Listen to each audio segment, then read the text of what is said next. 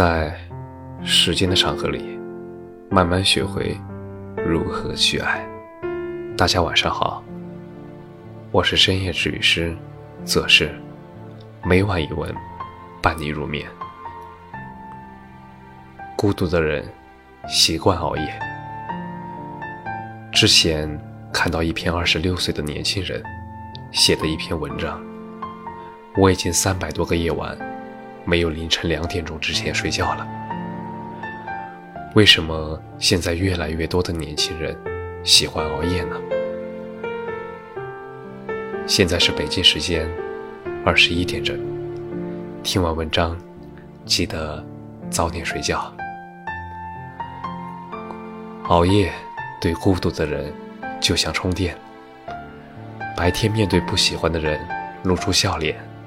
对着遥遥无期的梦想，小心翼翼；对着朋友家人，不能说委屈。于是，在黑夜插上耳机，把黑色的东西吐出夜色里，去换取第二天的勇气。尽情熬夜吧，反正你想的那个人很可能已经睡了。被子盖得很好，梦也很香甜。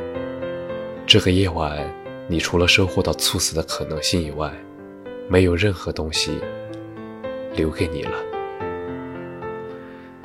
但是后来才发现，熬夜是缓解压力的一种方式。世界都睡了，爸妈都睡了，老板都睡了，老师都睡了，竞争对手都睡了，全世界都睡了。你用这好不容易偷来的时光，赶紧做点自己喜欢的事情。